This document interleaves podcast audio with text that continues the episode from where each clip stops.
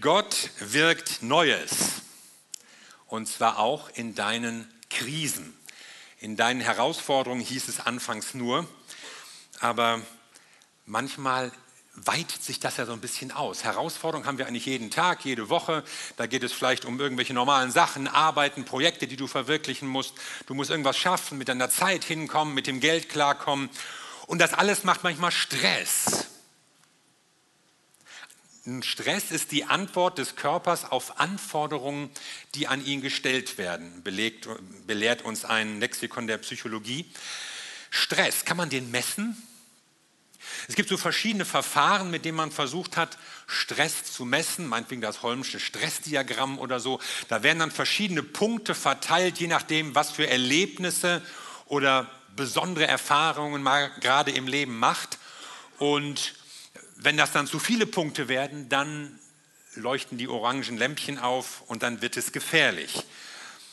Und sowas gibt es. Ja, du musst was schaffen, alle wollen was, es ist zu viel, wie soll ich das packen? Und wenn es zu viel wird, dann kann es zu einer Krise werden. Und eine Krise, damit meinen wir eine umfassende Erschütterung, Ereignisse, die durch die gewohnten Stressbewältigungsmechanismen eben nicht mehr bewältigt werden können. Das greift die Identität an, das kann zum Zusammenbruch führen, das kann aber auch zu einer gestärkten Persönlichkeit hinführen. Herausforderungen, sowas haben wir alle, Stress, manchmal Krise, ja, vielleicht auch das. Wo stehst du? Und was auch immer bei dir läuft, du brauchst in so einer Situation jemanden, der dich hält. Wie kann das aussehen? Und da möchte ich mit euch in eine Geschichte blicken, in der ich vier Dinge gelernt habe. Ich habe zwei Dinge gelernt über das Leben und zwei Dinge über Jesus. Die Geschichte stammt von einem jungen Schriftsteller aus dem ersten Jahrhundert namens Markus, der sie von jemand anders gehört hatte, die Geschichte eines Sturmes. Man hat ja schon so manchen Sturm erlebt, aber dieser Sturm war anders. Dabei hatte der Abend eigentlich so unschuldig angefangen. Denn in Markus 4 steht, als es Abend wurde, sagte Jesus zu seinen Jüngern, wir wollen auf die andere Seite des Sees fahren. Aha, wollten Sie das auch? Jedenfalls hat keiner widersprochen. Es hat auch niemand mit Blick zum Himmel gesagt, oh, wir sollten vielleicht aufpassen, das Wetter, man kann nie wissen. Sondern man hatte sich auf den Weg gemacht, wie so oft, war ja auch nichts Besonderes, Routine. Jesus war schon im Boot, berichtet Markus detailliert, also anscheinend hatte er es besonders eilig. Übrigens habe ich euch mal ein Bild von einem Boot mitgebracht vor einigen Jahren wurde am Ufer des Sees Genezareth dieses Boot gefunden, das vergleichsweise gut erhalten ist, wenn man bedenkt, es ist 2000 Jahre alt. Also ich weiß nicht, wie wir nach der Zeit aussehen, aber das hat irgendwie in, dieser, in dem Uferschlamm überlebt und stammt so vom Ort und von der Zeit her genau aus unserer fraglichen Geschichte. Und ich habe auch noch ein Bild mitgebracht von einem nachgebauten Boot, damit man sich so ungefähr vorstellen kann, wie das Heil aussah. Die Tür ist natürlich nachträglich eingebaut, aber ansonsten sieht man eben so den Mast und das eine Segel und da passten dann schon so 12, 13, 14 Leutchen rein. Also so ein Boot müssen wir uns vorstellen.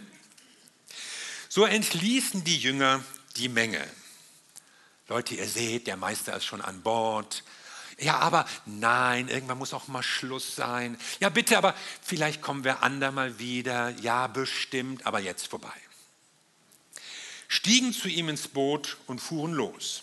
Einige andere Boote fuhren mit ihnen. Eine normale Bootsfahrt. Hey, das können wir. Nein, Jesus, du brauchst uns nicht zu helfen. Nein, leg dich mal hin. Du hast sowieso keine Ahnung, du bist doch Zimmermann. Lass mal. Hier ist ein Kissen, mach. Doch bald darauf erhob sich ein heftiger Sturm und hohe Wellen schlugen ins Boot, bis es fast ganz voll Wasser gelaufen war.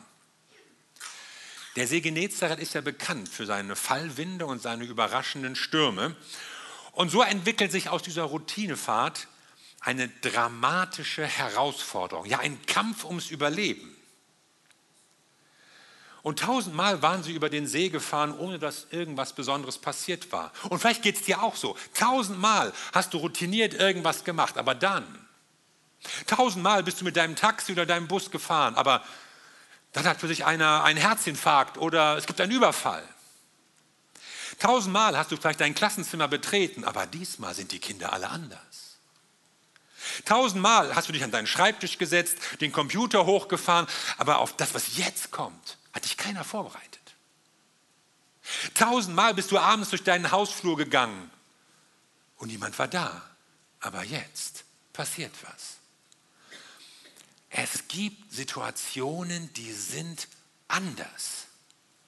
Neu, größer, schlimmer. Woran erinnert, erinnerst du dich? Was hat dich vielleicht total überfallen, als es passierte? Und was jetzt? Die Jünger reagieren zunächst mal, wie das so üblich war, wir schaffen das, Segelreffen, los, rudert, schöpft. Sollen wir vielleicht Jesus aufwecken? Ach was, der ist uns keine Hilfe. Wir sind ja auf See und nicht auf dem Bau. Lass den mal, ist ja auch nicht unser erster Sturm. Eigentlich gar nicht schlecht, nicht gleich in Panik zu verfallen, sich ranzumachen, die Arbeit anzupacken. Okay. Währenddessen schlief Jesus hinten im Boot mit dem Kopf auf einem Kissen. Also dieses Kissen. Warum erwähnt Markus unbedingt dieses Kissen? So ein Detail. Vielleicht um zu zeigen, was Jesus, der Sohn Gottes, doch für ein ganz normaler Mensch war. Der einfach auch mal müde war, abgespannt nach einem langen Tag voller Arbeit, einfach Ruhe haben wollte und einfach auch ein Kissen brauchte, um schlafen zu können. Ja, Sohn Gottes kann alles, kann auch auf Holzplanken schlafen. Nein, Jesus brauchte ein Kissen. und wollte einfach mal seine Ruhe haben. Aber der Sturm nahm zu und die Seemannskunst der Jünger kam an ihr Ende. Mensch, Jungs, packen wir das? Oh, ich weiß nicht. Das ist heute irgendwie anders. Ja, du glaubst doch nicht etwa. Auf einmal muss man mit dem Schlimmsten rechnen. Aus der routinierten Überfahrt wird plötzlich ein Kampf um Leben und Tod. Die Situation übersteigt ihre Kräfte. Vielleicht kennst du das. Du dachtest erst, du könntest das handeln. Kriegen wir hin. Ich habe meine Erfahrungen, bin auch nicht ganz doof, habe was gelesen. Und dann entgleitet dir irgendwas in deinem Leben. Und du hast es nicht mehr im Griff. Du kriegst es nicht mehr hin. Es läuft einfach nicht mehr. Bislang hattest du nur von anderen gehört, dass es sowas gibt, aber jetzt auf einmal trifft es dich. Und eine erste Wahrheit, die ich in dieser Geschichte lerne, ist, es gibt kein Leben ohne Krisen. Solche Sachen passieren. Wir haben auch als Christ nicht die Verheißung eines unproblematischen Lebens, eines glatten Weges, den der Herr uns bahnt und auf dem können wir dann so barrierefrei gen Himmel rollen. Nein, so ist das nicht. Dir kann auch als Christ was passieren, was du nie hofftest, was du nie erwartet hast, wogegen du sogar gebetet hast. Krisen kommen vor. Was jetzt? In ihrer Verzweiflung weckten sie ihn schließlich und riefen, Lehrer, macht es dir denn gar nichts aus, dass wir umkommen? Und jetzt frage ich dich, was hättest du Jesus gefragt, wenn du ihn geweckt hättest? Was wären deine Worte gewesen? Ja, ja, aufwachen, hilf uns. Vielleicht hat er ja einen besseren Draht nach oben. Jesus, rudere mal mit, wir können jede Hand gebrauchen. Jesus, kannst du mal ein bisschen schöpfen, hier ist der Eimer. Jesus, halt man das Seil, ja, feste ziehen. Aber was wir hier hören, nur ein Vorwurf. Interessiert es dich nicht? Da höre ich gar keine Hoffnung mehr raus. Jesus, könntest du was tun? Kein Glauben, keine Erwartung, dass Jesus etwas bewirken könnte, nur noch Frust, Enttäuschung, Vorwürfe. Ja, wenn man schon nichts ändern kann, dann wollen wir wenigstens ein bisschen bedauert werden. Ja? Anteilnahme ist erwünscht. Wenn die anderen doch wenigstens merken würden, wie dreckig es mir geht, dann wäre mir ja schon mal geholfen. Aber es interessiert sich ja keiner. Nicht mal Jesus. Und dann sind wir enttäuscht. Sogar von Jesus. Hatten sie die Hoffnung schon aufgegeben? Jedenfalls deuten sie den Schlaf Jesu als Gleichgültigkeit. Schläft der? Vielleicht tut er auch nur so, dass er schläft. Bei diesem Sturm kann man eigentlich gar nicht schlafen. Der hat keinen Bock mitzuhelfen. Der will sich einfach nicht einbringen. Wir sind ihm egal. Hast du diesen Gedanken auch schon mal so gehabt? Gott, ist es dir eigentlich egal, wie es mir geht? Ja, das schleudert man manchmal auch Gott entgegen. Was bei mir läuft, was bei mir nicht läuft. Die Gleichgültigkeit Gottes. Ein Thema, das man manchmal totschweigt. Aber so kommt es uns vor, dass er nicht eingreift. Ich meine, guck dir doch an, was wir für Krisen in der Welt haben. Warum tut er denn nichts? Warum verändert er das nicht? Man könnte es noch schärfer ausdrücken. Vielleicht liebt er uns überhaupt nicht. Denn sonst würde er ja was tun. Wenn er wirklich interessiert wäre, wenn er uns wirklich lieb hätte, dann wissen wir genau, was er müsste. Aber es passiert nichts. Kann er nicht oder will er nicht? Im Endeffekt ist das egal. Interessiert es dich eigentlich, wie es uns geht? Und dahinter steht so die unausgesprochene Erwartung, Jesus müsste dafür sorgen, dass uns nichts Schlimmes passiert. Oder wenn was passiert, müsste er schnell eingreifen. Und wir sind doch Kinder Gottes, oder? Und dafür beten wir sogar. Aber er greift nicht immer ein. Und manchmal sind es Kleinigkeiten, über die wir uns schon aufregen. Ich denke so an meinen Computer. Ja? Der nervt manchmal. Wenn ich das schon sehe, da auf dem Bildschirm, dieser bunte drehende Kreis, ich könnte manchmal so reinhauen, ja. Ich meine, ich habe es noch nie gemacht, weil ich weiß, dass es nichts bringt. Aber mir ist danach. Und dann sitzt du da manchmal stundenlang und musst den Administrator anrufen und es dauert und dauert und denkst, oh, was könnte ich in der Zeit arbeiten? Für den Herrn natürlich. Was könnte ich in der Zeit tun? Aber stattdessen sitzt du da, weil irgendwas nicht klappt oder nicht druckt oder sich aufhängt. Und ich meine, das sind bei dir auch vielleicht was, Autopanne, Reifen ist platt, du fährst gerade los zur Gemeinde und dann der Reifen ist weg. So, solche Sachen. Und wenn es bei Kleinigkeiten schon so ist, wie viel schlimmer bei ernsten Themen, lebensgefährlichen Situationen, Krankheit, Trennung, Scheidung, Tod in der Familie, finanzielles Desaster, da kann ich schon verstehen, dass manchmal Frust aufkommt. Ich kann auch die Jünger verstehen. Jesus schläft in aller Seelenruhe. Interessiert es dich nicht? Wenn du wusstest, dass der Sturm kommt, warum sind wir dann überhaupt losgefahren? Du wolltest unbedingt rüber. Und wenn du was ändern kannst, warum tust du es nicht? Wir kommen hier um. Und eine zweite Wahrheit, die ich aus dieser Geschichte lerne, ist, es gibt kein Leben, auch kein Glaubensleben, ohne Rätsel, ohne Fragen, ohne Zweifel. Das gehört dazu, weil die Dinge nicht so laufen, wie du es dir wünschst, auch im Leben als Christ nicht.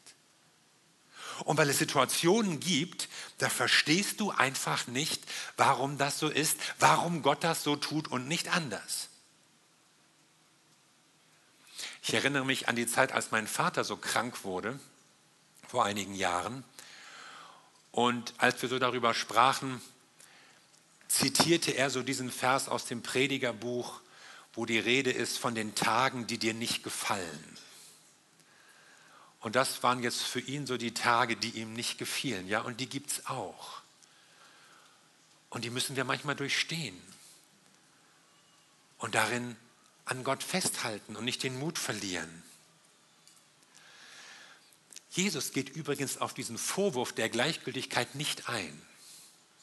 Es ist gut, dass Jesus manchmal so Dinge überhört, die wir so rausbrabbeln. Und hätte auch sagen können, was für eine Unterstellung. Und wenn ihr mir so kommt, mache ich gar nichts. Nichts. Überhört das, reagiert ganz anders und erwacht, heißt es hier. Jesus erwachte. Also Jesus war ja bei ihnen die ganze Zeit, auch in der Krise war er bei ihnen, aber sie nahmen seine Hilfe nicht in Anspruch. Warum haben sie ihn eigentlich nicht eher geweckt, fragst du dich. Denn bei anderen wissen wir ja immer ganz genau, was sie hätten machen müssen. Ja, du hättest so, du hättest so. Aber jetzt frage ich dich, wie voll muss dein Boot laufen, bevor du Gott um Hilfe anrufst? Wie verzweifelt musst du sein, bis du wirklich Gott in deine Lebenssituation, vielleicht auch in manche dunkle Ecke hineinlässt? In deiner Familie, in deinem Geschäft, in deiner Ehe, was weiß ich. Was muss noch passieren, bevor du sagst, Herr, ich schaffe es nicht alleine. Ich brauche jetzt Gottes Hilfe in meinem Leben. Und manche kämpfen lieber selbst. Ja, du willst dir nicht helfen lassen. Du willst ja auch nicht zugeben, dass du dich irgendwann mal falsch entschieden hast und dass du in eine Sackgasse gelaufen bist und dass es einfach nicht so weiterläuft. Man will sich ja beweisen, dass es nicht so schlimm war. Vielleicht komme ich da irgendwie selbst raus. Und so rackerst du, arbeitest du, kämpfst du, mühst dich ab. Derweil läuft dein Boot voll. Und erst kurz vor dem Absaufen wird Jesus geweckt. Hilft Jesus denn erst, wenn man ihn bittet? Ich frage mich ja auch, Herr, wenn du alle Dinge weißt, warum, warum müssen wir immer erst beten und die richtigen Worte? Mach das doch einfach klar. Wenn du irgendwas siehst, greif ein, zeig mal Initiative. Aber ich merke, Gott will gebeten werden. Er will gebeten werden. Er will, dass wir merken, wir brauchen Gottes Hilfe und wir sind von ihm abhängig. Ich weiß, das ist eine schwierige Frage, die nicht leicht zu beantworten ist. Und wenn du mit großer Not zu kämpfen hast, wenn du mit Krankheit und Krisen und Katastrophen zu tun hast, mit Pleiten, Pech und Pannen, mit Tod, mit Theater, mit irgendwelchen Tragödien, dann willst du keine leichten Antworten hören. Ja, du hättest nur so machen müssen. Ach, bete doch mal so, sprich mir nach. Ach, hättest du das gemacht, wäre das gar nicht passiert. Da sind manche Christen ja manchmal erbarmungslos oberflächlich.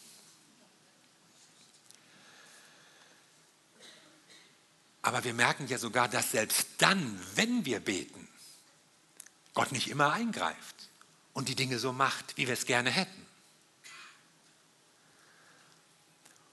Und so kommt es dir manchmal vor. Du hast gerufen, er hat nicht geantwortet. Du hast gefleht, es ist nichts passiert. Jesus schläft manchmal, hat man den Eindruck. Aber um doch mal eine Antwort zu versuchen, ich denke, vielleicht hat Gott andere Pläne als du. Vielleicht hat er andere Gedanken. Vielleicht will er dich nicht vor der Krise bewahren, sondern durch die Krise führen. Vielleicht will er nicht alles Übel von dir fernhalten, aber er will, dass du in der Situation etwas lernst, an der Situation reifst. Und er will auch, dass du dir nichts einbildest. Was für ein toller Typ du bist. Oder Typin. Super Christ, Mitarbeiter, Leiter, Berufstätiger, Ehemann, Vater. Sondern er will, dass wir nie vergessen, wir sind von ihm abhängig. Was ich bin und habe, ich verdanke es dir, Herr. Was ich kann und mache, es ist ein Geschenk Gottes. Wir leben aus der Gnade. Und bei allem steht fest, Jesus ist bei dir, auch in der Krise, auch in dem Sturm. Und Jesus erwacht, bedroht den Wind und befahl dem Wasser, schweig, sei still. Also er spricht das Wasser an als Gegner und den Wind irgendwie als Befehlsempfänger. Er betet gar nicht zu Gott. Herr, könntest du und bitte und so. Er spricht das einfach nur aus.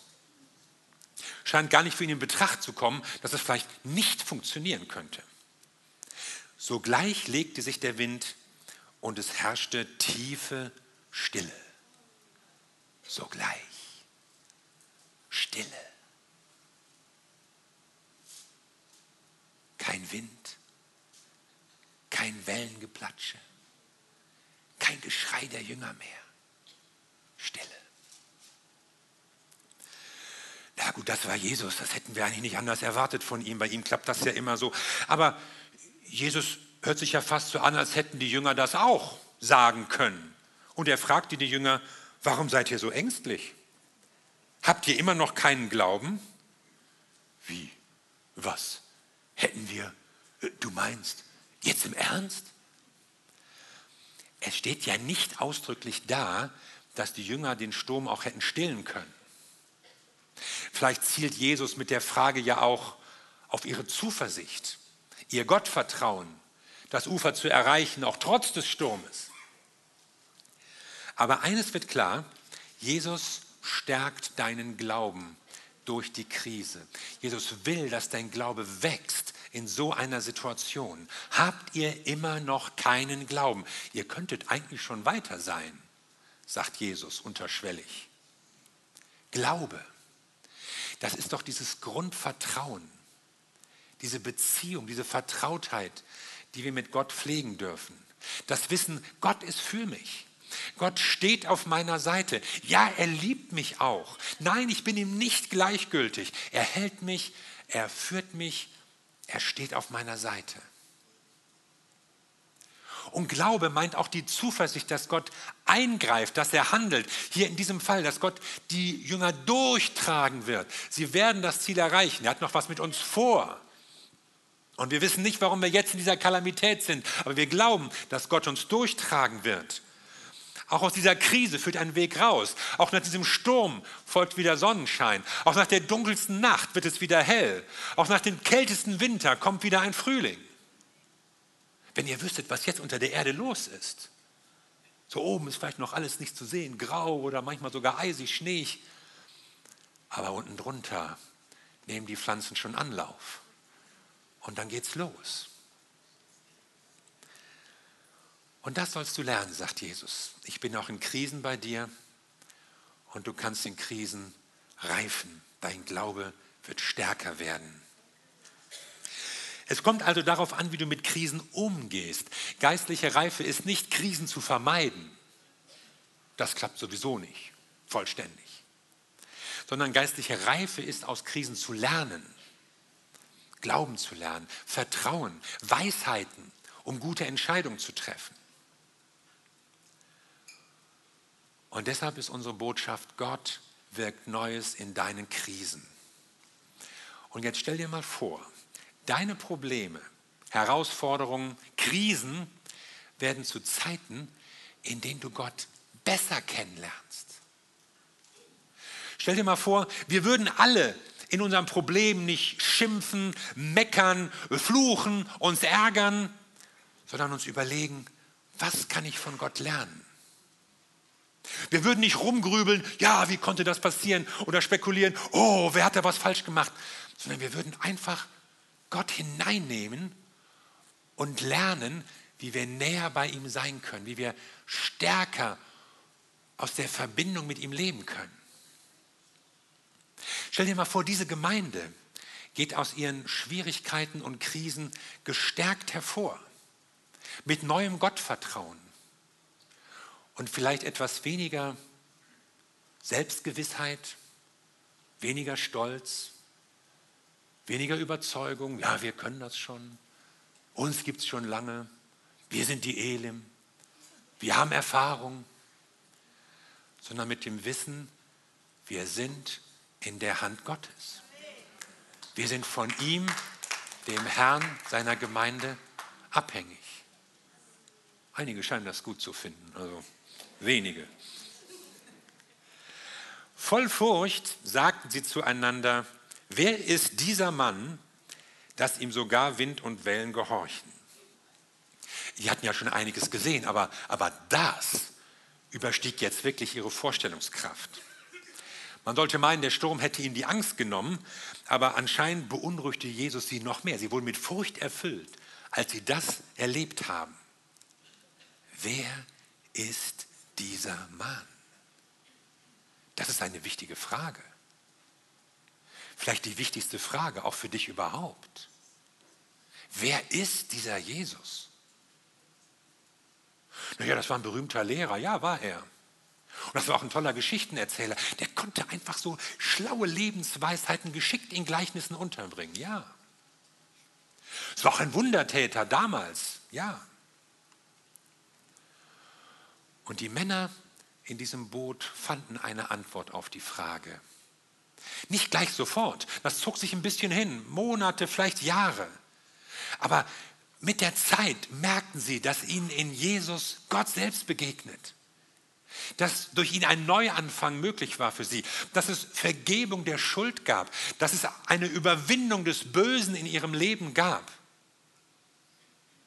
Und sie begriffen, dass sie durch Jesus Teil der Familie Gottes werden konnten und sogar einen Platz in Gottes neuer Welt haben würden, weil sie in die Gemeinschaft mit Gott hineinkamen. Wer ist dieser Mann?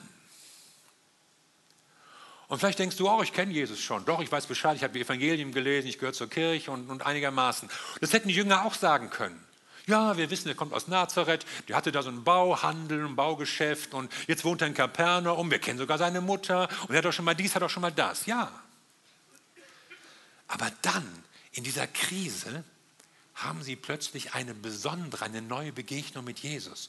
Und alles, was ihnen bislang so sicher und überzeugend vorkam, das, das verschwand fast im Hintergrund. Wer ist dieser Mann? Und sie haben in der Krise eine neue, eine tiefere Begegnung mit Jesus. Und sie konnten mit einer ganz anderen Stärke und Gewissheit hinterher bezeugen, das ist Jesus und das hat er für uns getan und das tut er auch für euch. Und so wächst in dieser Not ein neues Gottvertrauen. Und das wünsche ich dir. Egal was deine Situation ist, was läuft oder was nicht läuft, womit du unzufrieden bist in deinem Leben oder irgendwo in deinem Umfeld. Lass es doch eine Zeit sein, eine Erfahrung, in der du Gott enger begegnest und in der du etwas lernst von dem, der dein Herr ist und der auch der Herr der Gemeinde ist. Und so werden Krisen für dich zu einer Chance. Und so wirkt Gott etwas Neues in deiner Krise und du wirst ihn besser kennenlernen als je zuvor. Amen.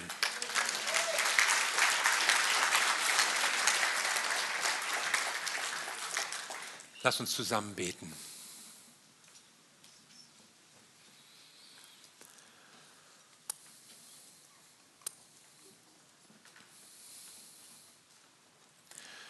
Wir danken dir, Jesus Christus, dass wir dich kennen dürfen und dass du dich uns schon mitgeteilt hast. Und für alles Gute, was wir von dir auch schon erlebt haben, bekommen haben. Und doch wollen wir nicht zu selbstsicher sein in unseren Überzeugungen, sondern wir wollen uns eng an dich binden. Weil wir wissen, alles Gute verdanken wir dir. Herr, und du kennst unsere Herzen, du weißt, was in unserem Leben los ist. Du weißt, wo hier Menschen sitzen, die vielleicht auch diese vorwurfsvolle Frage stellen, ist es dir egal, Herr, was mit mir passiert?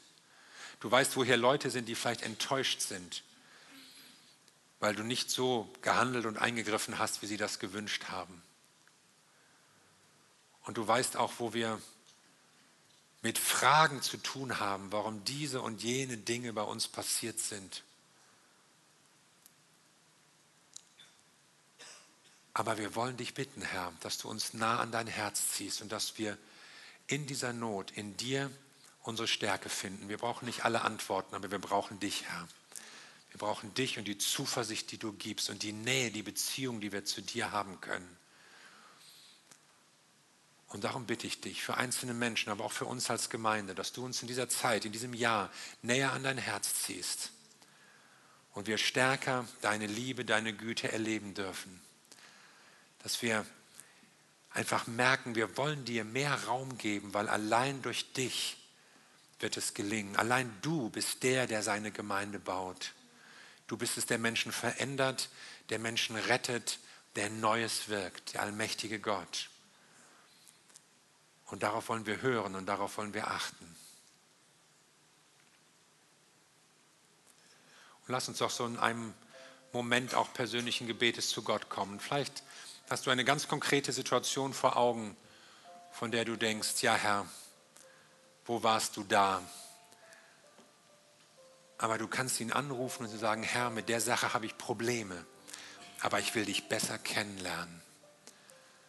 Ich will, ich will wissen, wer du bist. Geh doch einfach mit dieser Frage ins Gebet und später wollen wir dann noch so ein Lied gemeinsam singen, das so ein Bekenntnis ist. Ein Bekenntnis, in dem ausgedrückt wird, dass wir uns auf Jesus stützen können und dass er auch im Sturm bei uns ist.